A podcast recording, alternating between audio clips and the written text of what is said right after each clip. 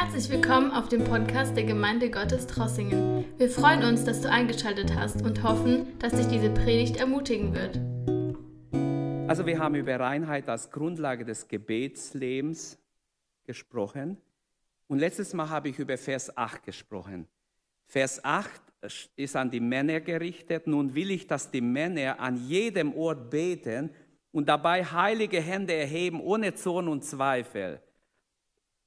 Und dann geht es jetzt im Vers 9 an die Frauen. Ebenso will ich, dass die Frauen sich in Würde schmücken, mit Anstand und Besonnenheit, nicht mit kunstvoll geflochtenen Haaren oder Gold oder Perlen oder teuren Gewändern, sondern wie es sich schickt für Frauen, die Gottesfurcht geloben mit guten Werken. Ich lese diesen Text noch aus einer anderen Übersetzung. Äh, warum ist das nicht drin? Ist zu weit gegangen. Gehen wir zurück. Ich habe hier noch eine modernere Übersetzung. Wäre gut, wenn ihr kurz drauf guckt. Das ist die neue Genfer. Auch hier kommt eigentlich die gleiche Wahrheit zum Ausdruck, aber hier ist schon ein Auslegungsgedanke drin. Und genau so möchte ich, dass die Frauen, also ich lese jetzt Vers 9 und 10, verantwortungsbewusst und zurückhaltend schmücken und mit ihren Kleidern keinen Anstoß erregen. Sie sollen nicht durch aufwendige Frisuren, Gold, Perlen oder kostspielige Gewänder auf sich aufmerksam machen, sondern sich dadurch auszeichnen, dass sie Gutes tun. Das ist der wahre Schmuck von Frauen, die sich zu Gott bekennen und ihn ehren. Also Paulus behandelt hier unsere Rolle als Mann im Vers 8 und im Vers 9 und 10 äh, die Rolle der Frau im Gottesdienst und man könnte auch sagen im ganzen Leben. Denn wenn ich nur in der Gemeinde heilige Hände aufhebe als Mann und äh, außerhalb äh, komische Sachen machen würde, das wäre natürlich auch nichts. Also, Paulus behandelt hier unser Umgang im Gottesdienst. Wir haben letztes Mal darüber gesprochen, wie wichtig ist, dass Männer beten. Männer sind berufen zu beten. Männer, also beten ist Männeraufgabe, aber nicht nur Männeraufgabe. Heute sehen wir auch Frauenaufgabe. Aber weil die Männer es gerne vor sich schieben, Gott hat es so gewollt, dass sein Wort die Männer erstmal aufruft, die gerne diese Verantwortung von sich geben und wir haben gesehen, letztes Mal habe ich sehr ausführlich darüber gesprochen, und wie schön es ist, wenn Männer, wenn Väter beten, vor Gott stehen im Gebet und ihre Hände, also heilige Hände, das heißt reine Hände, ohne Zorn und Zweifel erheben können. Heute wollen wir mit Vers 9 und 10 uns befassen. Und ich habe letztes Mal schon gesagt, viele sagen, ach, den Text lass mich in Ruhe damit, ich möchte es gar nicht sehen.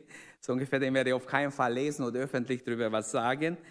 Aber weil wir Bibelstunde haben, ist automatisch dran und ich denke, es ist mal wichtig, dass wir mal darüber reden. Und ähm, wie ich schon letztes Mal sagte, also manche denken, ja, im Neuen Testament ist ja Gnade, jeder macht, wie er es will, jeder kann leben, wie er will, der Heilige Geist führt jeden, also spricht ja nicht rein, was andere machen, jeder ist frei. Nur Paulus sagt im Galaterbrief, zu Freiheit hat uns Christus berufen, aber passt auf, dass die Freiheit nicht in Zügellosigkeit endet. Und leider ist es oft da geendet, bei Leuten, die sehr frei waren und sich als frei ausgegeben haben, haben nicht gemerkt, dass in ihre Freiheit sind sie viel zu weit gegangen. Wir haben letztes Mal schon gesagt, dass in diesem Text, also von 8 bis, wenn ich es jetzt bis 15 oder bis 12 lese, ja bis 12, da ist äh, das Verhalten der Männer im Gottesdienst, das Verhalten der Frauen.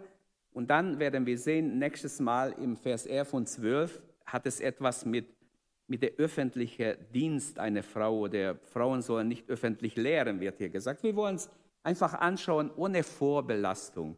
Ich habe keine Probleme mit Frauen, wie manche Männer können nie eine Frau vorne sehen oder, oder in eine wichtige Aufgabe sehen. Dieses Problem habe ich nicht. Aber es gibt genauso Frauen, die immer Probleme haben, wenn eine andere Frau irgendwo eine wichtige Position hat oder ein anderer Mann. Und all das sind voreingenommene Einstellungen, die nicht hilfreich sind. Wir müssen Gottes Wort erstmal zu uns sprechen lassen. Und ich hoffe, jeder, der hier ist heute Abend, wir möchten wissen, was sagt Gottes Wort? Was sagt erstmal der Urtext heute Abend an uns alle? Und so komme ich zu Vers 9 und 10, das Verhalten der Frau im Gottesdienst. Der Satzgerüst lautet, ich will, dass sich die Frauen schmücken. So ist die eine Seite der Übersetzung. Die andere, äh, manche glauben, dass das falsch übersetzt ist so. Wir haben gesehen, die zweite Übersetzung hat schon diesen Gedanken drin, der Frau soll sich schmücken, nur richtig. Es gibt Leute natürlich, die sagen, die Frau soll sich, die Frau soll sich gar nicht schmücken. Gucken wir uns den Text an. Drei besondere, ähm, okay, eins weiter. Ähm, das war die Wiederholung und das ist unser jetziger Text. Drei Bereiche weibliche Mode spricht Paulus gleich an im Vers 9 und 10. Und es geht um Haartracht, um Schmuck und um Kleidung. Warum er diese drei Dinge angesprochen hat, weiß ich nicht, aber ich, ich versuche mal den Text ein bisschen zu lockern, aufzumachen oder zu zeigen, was da drin steht. Ähm, zuerst mal die Haartracht. Auf kaum einem anderen Gebiet menschlicher Selbstdarstellung hat es seit der frühesten Zeit so wenig grundsätzliche Veränderungen gegeben wie auf Blick auf Haartracht. Schon im dritten Jahrhundert können wir lesen, dass Frauen Trojas oder reiche goldenen Haarschmuck ähm, getragen haben, ähm, mit allerlei Bändchen, äh, teilweise komplizierte Frisuren hatten, die lange Stunden gemacht wurden und ja, auch in Griechenland trugen Frauen schon im ersten Jahrhundert Gold und Silber in komplizierten Lockensträhnchen in ihre Frisur eingewebt. Ähm, natürlich kannte man schon damals in den ersten Jahrhundert Haarfärberei, Perücken gab es schon. Und ähm, man denkt, wo Paulus gelebt hat, damals war ja eine andere Welt, da gab es all diese Dinge nicht. Das ist nicht wahr. Es gab Ringe, Ketten, Bänder, Anhänge, Kränze, Gürtelschnallen, Medaillons und alles Mögliche. Und es gab ähm, verschiedene ähm, Schmucke, also Schmuckstücke aus Bernstein, Perlen, Edelsteine, Glas und so weiter. Wenn wir ins Alte Testament gehen, nach der Geschichte vom goldenen äh, Stierbild können wir nachlesen in 2. Mose 33, nachdem die Israeliten gehört hatten, was Mose, was Gott durch Mose gesagt hat, und dort kündigt ja Gott dem Volk an, dass er nicht mit ihnen zieht nach Kanaan, um das Volk nicht unterwegs zu vernichten. Als sie das gehört hatten, da heißt es, sie trugen Leid und niemand tat seinen Schmuck an. Als sie das erfahren haben, sind sie schmucklos geblieben. Sie haben ihr Schmuck irgendwo im Schubladen gelassen oder in ihre Rucksäcke gelassen. Ähm, Im folgenden Vers, im Kapitel 33, Vers 5 in 2. Mose, ähm, sagt Gott zu Mose persönlich, das ist mir erst heute aufgefallen, Gott sagt zu Mose persönlich, und nun leg deinen Schmuck ab, dann will ich sehen, was ich dir tue. Sogar Mose hat Schmuck gehabt und Gott verlangt, dass es ablegt. In diese alttestamentliche Stelle, ich weiß, es hat nichts mit dieser Neue zu tun, aber die Gesinnung ist die gleiche und deshalb erwähne ich diese Stelle als Beispiel. Ich werde, ihr werdet es gleich verstehen. Das Tragen von Schmuck war offenbar ein äußeres Zeichen, eine innere Selbstsicherheit, Hochmut damals. Sie waren in gewisser Weise eingebildet, hochmütig. Sie trugen ihre, ihre Schmuckstücke und das Ablegen der Schmuckstück da im Alten Testament, in 2. Mose 33, wenn ich diesen Text richtig verstehe, das Ablegen signi, äh, signalisierte Betroffenheit, Demut, Umkehr, Umkehrbereitschaft der Israeliten. Sie waren bereit, sofort auf Gottes Reden zu reagieren, indem sie sich nicht groß ausputzten und was weiß ich, ihre ganze Schmuckstücke aufgelegt haben. Und das bringt uns zum zweiten Punkt, zum B, den Schmuck. Die Haartracht und der Schmuck. Jetzt zum Schmuck. Gott hat seine ganze Schöpfung so wunderbar gemacht, nicht nur schön, sehr schön. Sehr, sehr schön. In manche, man kann die Natur beobachten und wundern, wie hat Gott so viel Sinn für Schönheit gehabt. Wie hat er alles so wunderbar gemacht? Und auch den Menschen hat er wunderbar gemacht. Psalm 139. Er hat uns wunderbar gemacht. Und Gott hat seine ganze Schöpfung und auch dich und mich wunderbar gemacht. Es ist also im Sinne Gottes, dass, dass sein Geschöpf schön ist. Also gegen Schönheit kann niemand was haben in erster Linie. Weder ich noch du, sonst sind wir gegen Gottes Schöpfung oder Gottes Gedanke, die er schon in der Schöpfung reingelegt hat. Und doch ist es nötig, dass unter Gott und vor allem äh, wir bedenken, dass der Mensch gefallen ist und in seine gefallene Zustand verirrt er in all diese Dinge und die ganze, äh, äh, die ganze Mode und die ganze, äh, die ganze Haartracht hat den Menschen und die Kleidung in die falsche Richtung gebracht. Gott hat erstmal nichts dagegen, glaube ich, das ist auch meine persönliche Sicht. Gott hat nichts dagegen, dass jemand schön aussieht oder sich schön macht. Äh, der Psalmsänger singt im Psalm 93, Vers 5, Heiligkeit ist die Zierde deines Hauses, Herr für alle Zeit. Also die Zierde deines Hauses. Wir haben kaum Schmuck in unserer Gemeinde. Jemand hat mir gesagt, da ist nichts. Was habt ihr denn? Was ist los bei euch? Da ist nichts los, nicht mal überhaupt nichts. es geht nicht darum, dass ich es jetzt einfordern möchte oder was dazu sagen will. Ich will nur sagen, es ist auf jeden Fall, die Zierde des Hauses Gottes ist auch nicht abhängig von der Blume. Wir sind es, wenn wir sind. Wir müssen es sein. Aber trotzdem denke ich, dass auch in Jerusalem eine gewisse Pracht da war, im Tempel, eine gewisse Schönheit. Und es hat alles geglänzt, weil man einfach wusste, man hat es für Gott getan. Und wir als gläubige Menschen dürfen unser Leib darf ein Tempel des Heiligen Geistes sein. So lesen wir in 1. Korinther 6, Vers 16 und auch schon in 1. Korinther 3, dass wir ein Tempel des Heiligen Geistes sind oder unser Leib es ist und unserem Herrn wollen wir gefallen.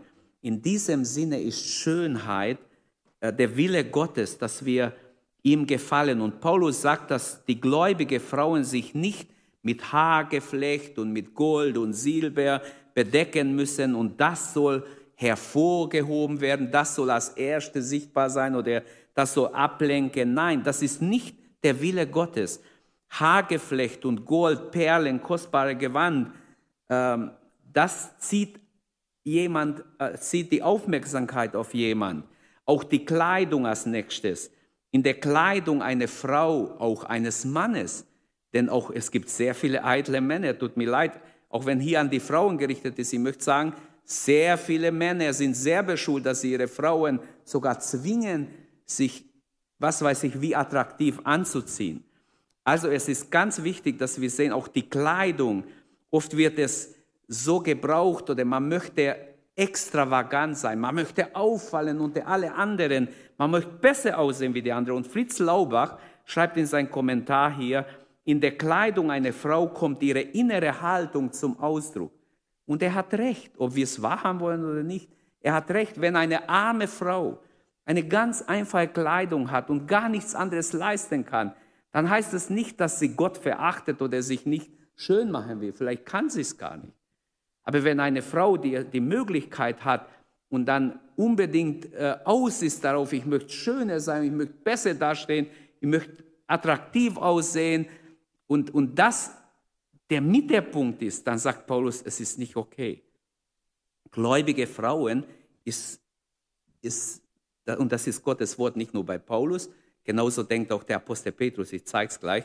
In diesem Abschnitt wird ganz klar auch in der Petrusstelle gleich, dass äh, beide so denken, dass ähm, äh, wenn, wenn, wenn wir mit unserer Äußerlichkeit prahlen wollen, dass das nicht geistlich ist und dass das ablenkt vom Geistlichen.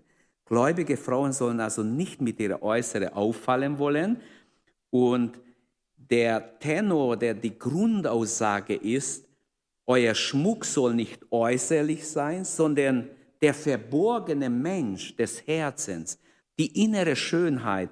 Wir lesen das gleich aus, aus, aus 1. Petrus 3, aber im Kern der Aufforderung stehen zwei Worte, nicht das Äußere, sondern das Innere. Darauf kommt es an. Er sagt nicht, du darfst dich gar nicht schön machen, das steht nicht hier. Es steht aber hier ganz klar, nicht das Äußere soll das Innere verdecken, sondern das Innere soll sichtbar werden. Das heißt, das Zeugnis einer Frau wird zerstört, wenn das Äußere im Vordergrund ist.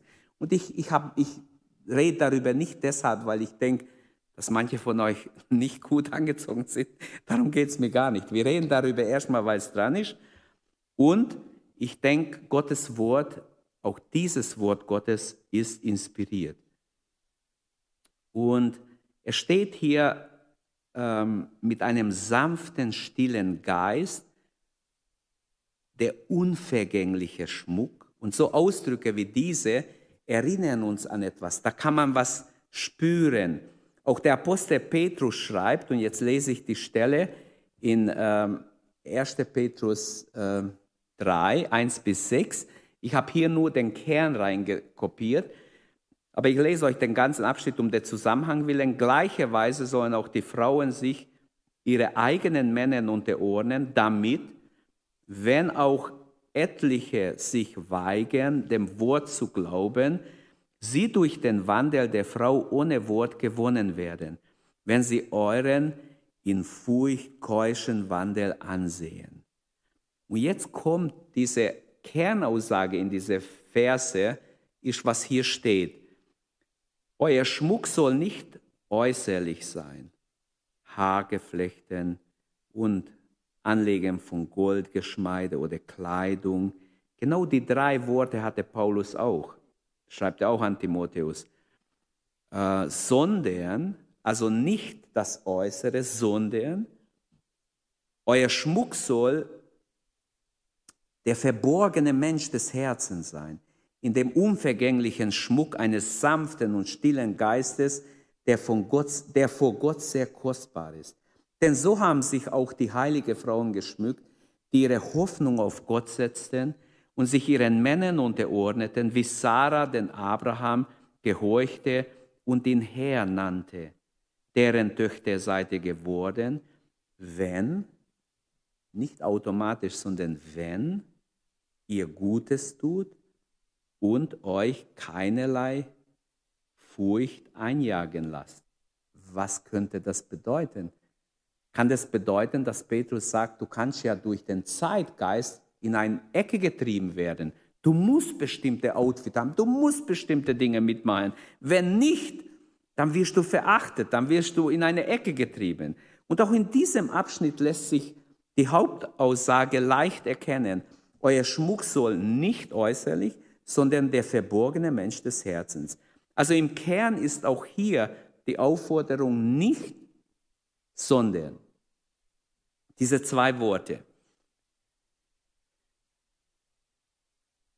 Das heißt, die Konzentration gläubiger Frauen soll sein auf ihr Gutes tun. Wo kann ich helfen? Wo kann ich etwas Gutes tun? Ähm, nicht in, der Vor nicht in den Vordergrund treten wollen. Ich bin besser wie alle anderen.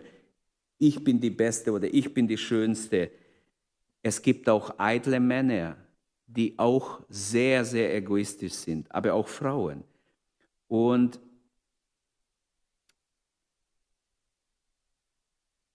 in dieser Petrusstelle und auch in der Timotheusstelle, in beiden Stellen ist der Gedanke drin, dass gläubige Frauen Gutes tun sollen. Das heißt, ihre Gaben benutzen sollen. Jede hat Gaben. Jede von uns ist berufen, im Reich Gottes eine Aufgabe zu übernehmen. Jede Frau, jeder Mann.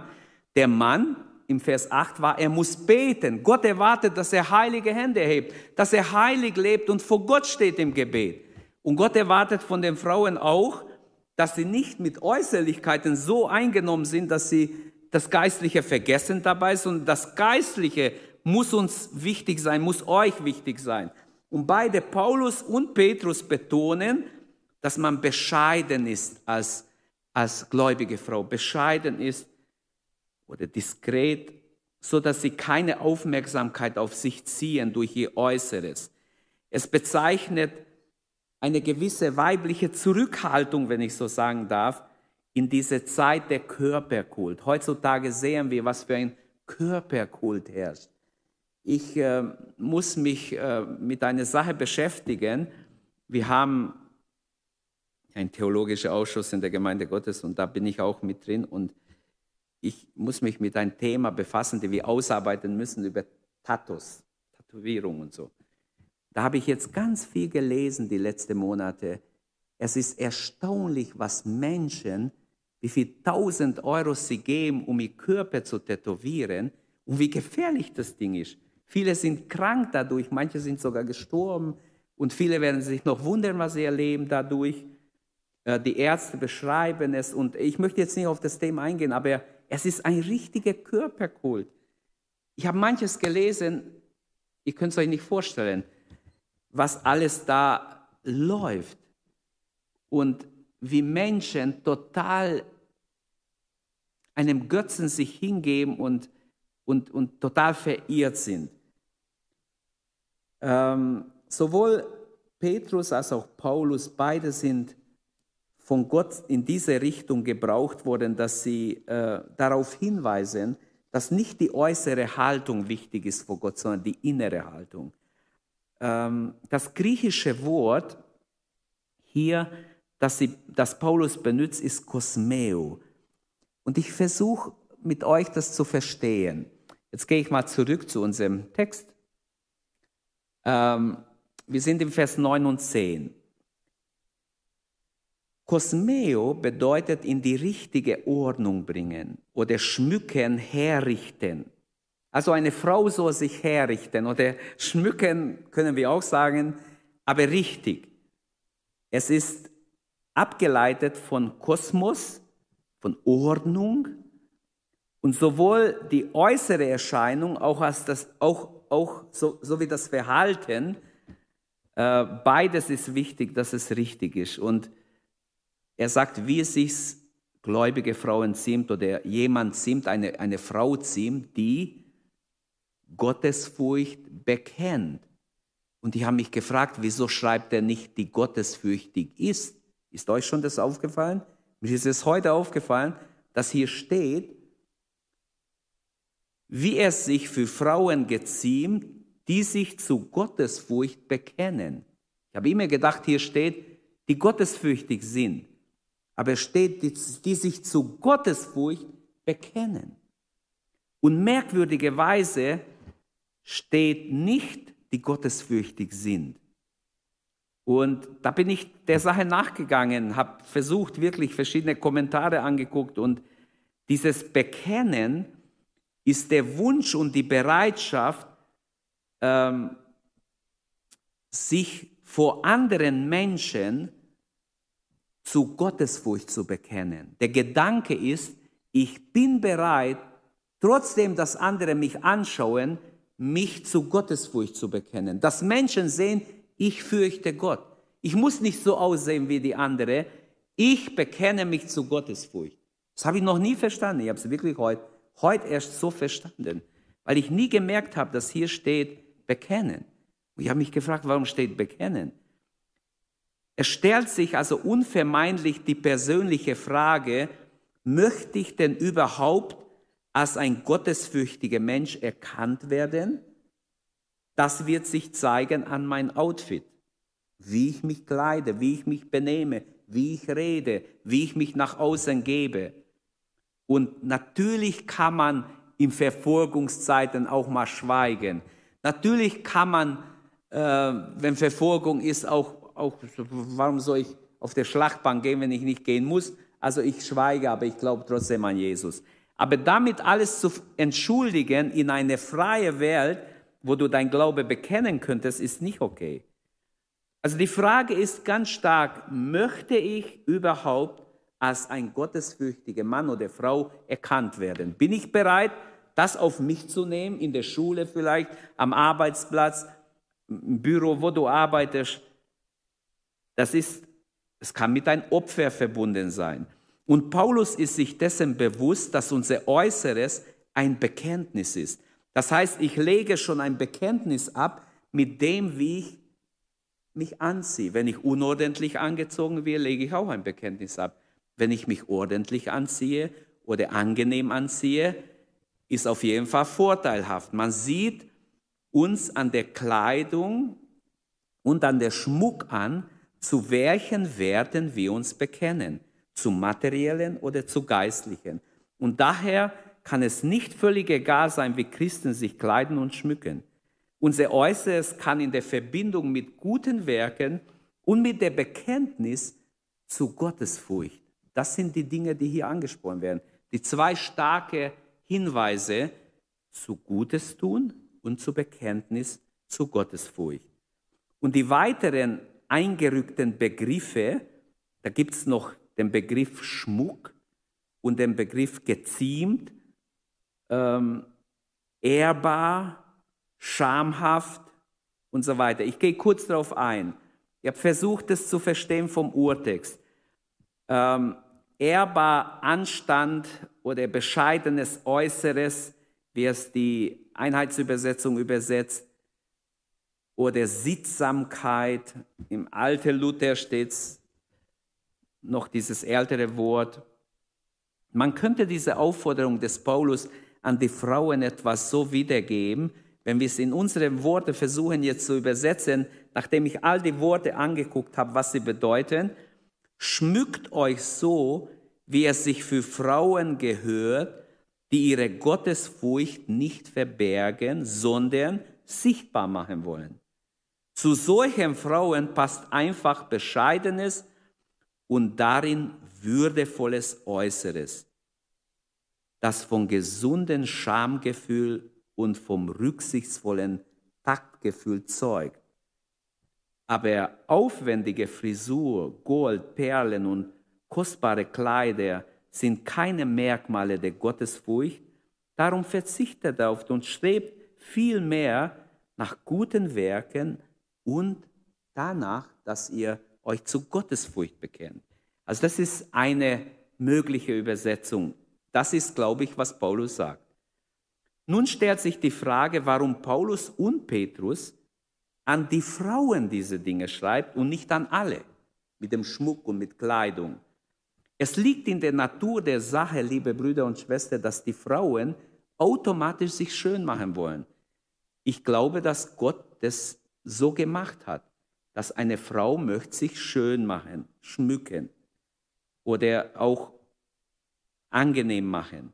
Nur das Problem ist, ungeheiligte Frauen werden zu weit gehen. Sie werden sich versuchen, attraktiv und zu weit gehen, einfach wo sie Aufmerksamkeit auf sich, oft auf ihr Körper lenken, was nicht im Gottesdienst, es ist kein Platz dafür im Gottesdienst, will der Text sagen. Es liegt also in der Natur, dass eine Frau sich schön macht, daran ist nichts Böses. Und diese Vorliebe ist auch äh, wie ich schon vorher gesagt habe, in der Schöpfung drin. Und Gott hat die Welt nicht nur geschaffen, er hat sie wundervoll geschaffen. Und Gott hat einen Sinn für Schönheit und auch wahrscheinlich einen Sinn den Frauen für Schönheit gegeben. Denn im Sprichwort heißt es, ein Mann kann ein Haus bauen, ein Heim wird erst eine Frau daraus machen. Und da ist eine gewisse Wahrheit. Mir wäre egal, ich würde es ganz anders einrichten, aber ich sage, nein, nein, nein, nein, das geht nicht. Und das sieht man, wenn man in manche Heime reinkommt, Mann, da bin ich erstaunt. Da ist eine Frau, die einen Sinn hat für Schönheit. Und ich möchte da nicht jetzt irgendjemand beurteilen von euch oder so, oder wo ich schon war oder nicht war. Das ist eine absolute Wahrheit weltweit, dass Frauen ein Gespür haben für sowas, Männer nicht. Meistens nicht. Es gibt auch Männer, die andere Veranlagungen haben und Frauen, die andere haben. Aber die Mehrheit ist so. Und betrachten wir nun im Einzelheiten, was Paulus und Petrus, äh, diese Merkmale, die sie hier ähm, von sich geben für die Frauen, der Hauptsatz kann man sagen, im Vers 9 und 10, ähm, da ist das Wort wieder Schmuck, Äußeres, geziemt, das Wort geziemt. Und ich möchte kurz darauf eingehen. Ich habe verschiedene Übersetzungen angeguckt. Was sich geziemt, was bedeutet das?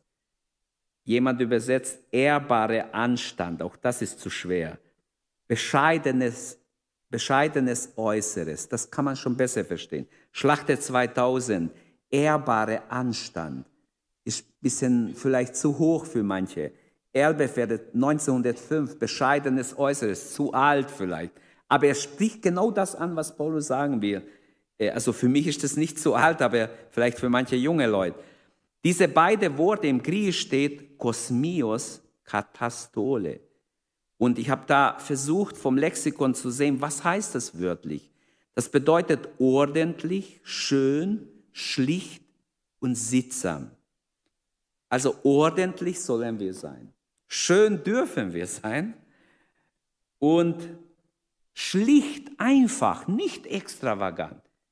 Genau das will Gott nicht, dass eine Frau extravagant ist und auffällt und alle Blicke auf sie, auf sie richten. Nein, das will Gott nicht. Sondern sittsam. Sittsam bedeutet auch nichts Anstößiges anziehen, sich nicht anstößig geben. Und selbst wenn ähm, in unserer westlichen Welt die, äh, die Werte sehr, sehr gesunken sind, die moralischen Werte. Trotzdem ist es noch wichtig, dass wir nicht sagen, ja, es gilt heute sowieso nichts mehr, sondern wir als Gotteskinder, jemand, der sich zu Gottesfurcht bekennt, wie wir vorher gesehen haben, das ist ein ganz besonderes Vorrecht, wenn du das kannst, wenn du wiedergeboren bist, Gott dich gerettet hat, bekenne dich zu Gottesfurcht, indem du auch dein Äußeres ordentlich, schön, schlicht und sittsam. Dann Katastole, es besteht aus zwei Wörtern. Kata, dieses Verb heißt herab und Stole heißt Gewand. Und deshalb habe ich mich gewundert, äh, ein Menge, der sich mit im Alten bekehrt, ein Sprachwissenschaftler, hat die Bibel überarbeitet in Deutsch vor Jahren, das war 1916, 17, wo er sich bekehrt hat, und er hat die Bibel total übersetzt, eins der genaueste Übersetzungen an vielen Stellen, ist Menge, weil er sehr ein Sprachgenie war im Griechisch und Hebräisch. Und er schreibt hier zum Beispiel, dass Katastole ein Hinweis ist auf, auf ein hängendes Gewand. Und es ist ganz klar, dass damals haben sie ein hängendes Gewand getragen. Hose gab es ja damals nicht. Es gab ein hängendes Gewand, also ein längeres Kleidungsstück, was die Frauen anhatten, auch die Männer. Und wenn wir das jetzt so sehen, dann ist die Bedeutung dieses Wortes herabfallendes Gewand oder wie Menge übersetzt in wohlanständige Kleidung, in neue Menge Übersetzung steht es jetzt so, in sittsame Gewänder, Schlachte, alte Schlachte 51 oder Luther 1912 in zierliche Kleidung. Also alle haben einen Hinweis gesehen, dadurch, dass Katastole aus zwei Wörtern besteht. Sie wussten, Stole heißt Gewand. Also es hat mit einem Gewand zu tun. Was ich sagen will für uns heute, schon im Alten Testament ist der Gedanke da, deckt deine Blöße zu. Gott macht den Menschen Kleider, nicht nur für die Intimsphären, sondern hat ihn richtig bekleidet.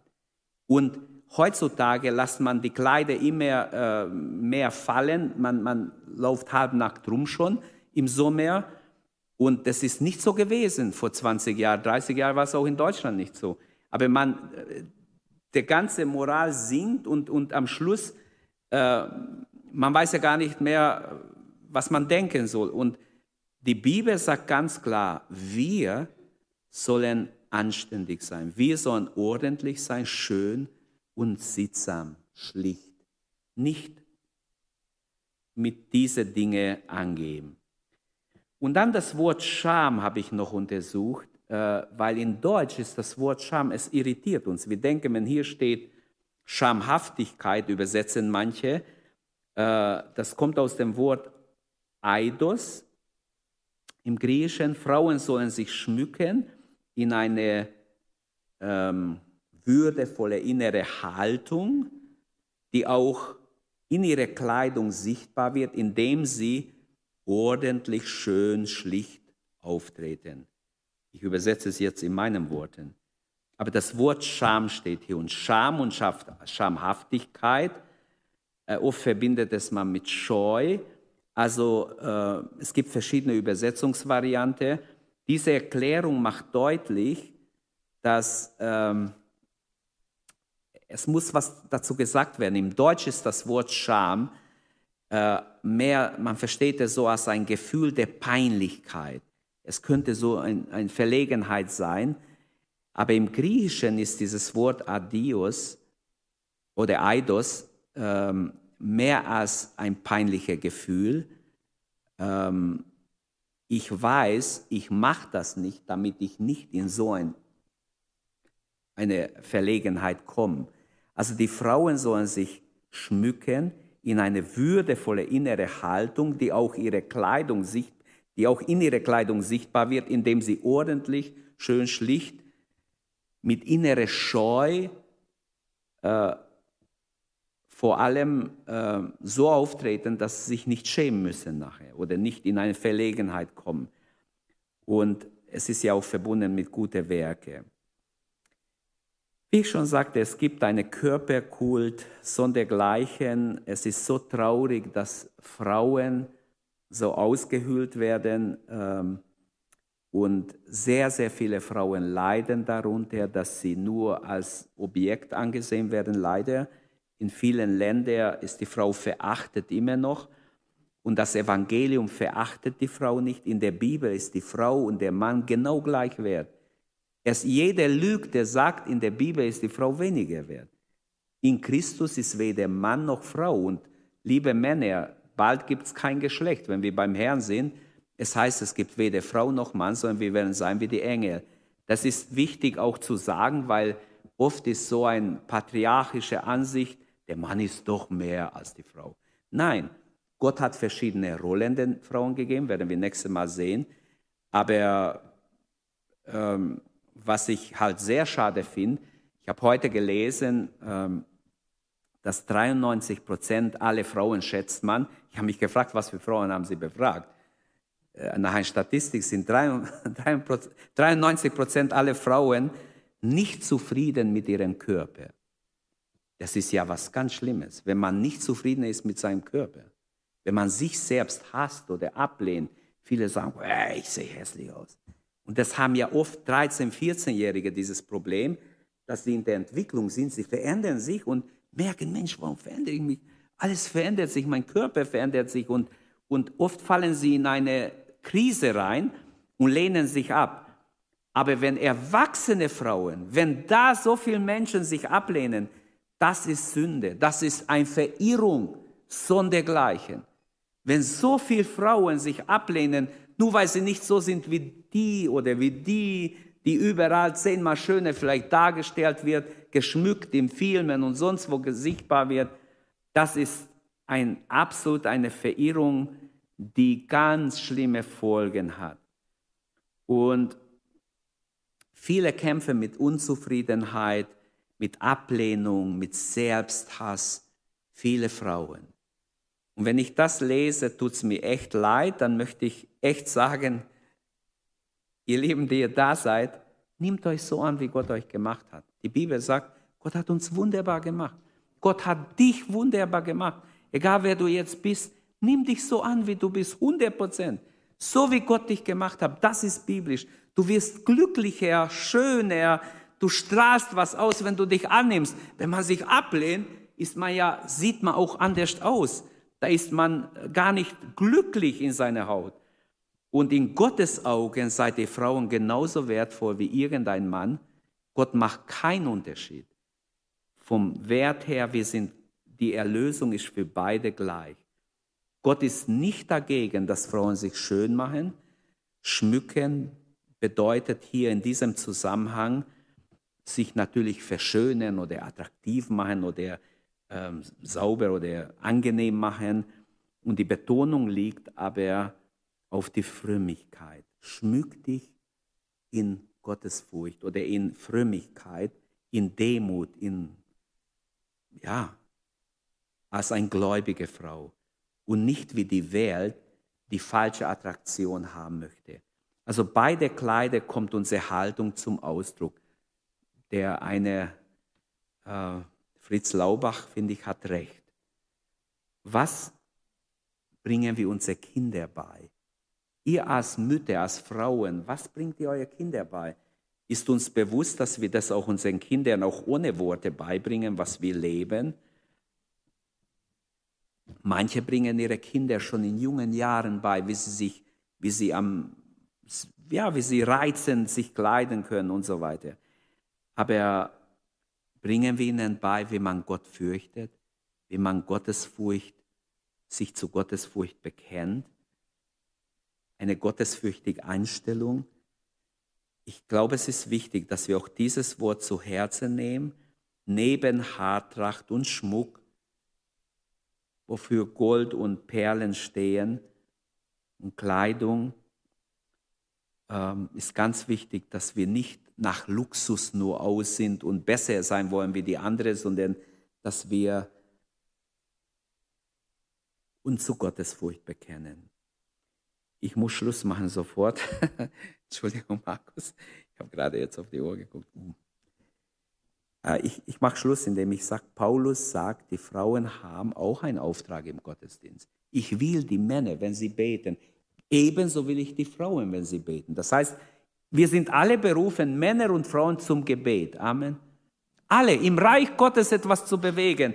Wenn Männer und Frauen so zum Gebet kommen, dann wird Gott auch erhören. Unser äußere Erscheinungsbild ist auch wichtig. Natürlich ist noch wichtiger, dass unser Innere sichtbar wird. Ähm, ich wünsche uns, dass wir einander schätzen, einander lieben und dass jede Frau sich wertvoll fühlt vor Gott. Dass wir niemand unter uns haben, der sagt, nur weil, weil du Frau bist, dass du dich nicht so wertvoll fühlst, sondern Frauen sollen bereit sein, dem Herrn gegenüberzutreten, in Ehrfurcht, mit Gottesfurcht und gemeinsam mit den Männern Gott anzubeten. Und jeder diene mit der Gabe, die er hat. Das gilt für Männer und Frauen. Also ich kann nicht sagen, welche Gabe du hast, aber jeder diene mit der Gabe, die er hat. Und jeder und jede soll seinem Gott gegenüber ähm, seinen Platz in der Gemeinde einnehmen. Das ist der Wille Gottes. Lasst uns aufstehen und beten. Und beten wir, besonders auch für die Frauen in unserer Gemeinde, dass Gott alle Mädchen und Frauen segnet und ihnen eine gesunde Persönlichkeit gibt, ihnen hilft, dass sie sich nicht ablehnen, sich nicht minderwertiger fühlen, sondern sich angenommen fühlen. Amen. Halleluja. Herr, wir danken dir, dass du ein lebendiger Gott bist. Wir danken dir, dass du so ein guter Vater bist. Du hast uns wunderbar gemacht. Du hast Mann und Frau berufen, in dein Reich vor dir zu treten und dir zu dienen, Herr. Und wirklich in Heiligkeit, in Gerechtigkeit, in Ehrfurcht und zu bekennen zu Gottesfurcht. Herr, wir wollen nicht wie die Welt wandeln, sondern wir wollen uns an dich, an dein Reich, an dein Wort ausrichten. Segne jedes Mädchen unter uns, jede Frau, ich bitte dich, Herr, dass du ihren Selbstwert stärkst, dass sie in dir Geborgenheit fühlen, in dir sich angenommen fühlen, in der Gemeinde sich ange angenommen fühlen. Ich bitte dich, Herr, dass wir als Gemeinde allen dienen, allen unabhängig vom Geschlecht. Herr, wir beten, dass dein Gegenwart jede einzelne Frau berührt, sie erfüllst im Heiligen Geist, sie gebrauchst, dass sie im Gebet, dass sie prophetisch dienen, dass sie dir dienen von ganzem Herzen. Herr, wir danken dir dafür und ehren dich und beten dich an und danken dir von Herzen. Dir sei alle Ehre, Vater, im Namen Jesu Christi. Ich danke dir, dass du so gut bist. Gepriesen sei dein Name. Halleluja. Amen. Danke, dass du unsere Predigt angehört hast. Wenn dich die Botschaft angesprochen hat, dann teile sie gerne mit deinen Freunden und Bekannten, dass auch sie diese Predigt hören können. Wir wünschen dir Gottes Segen.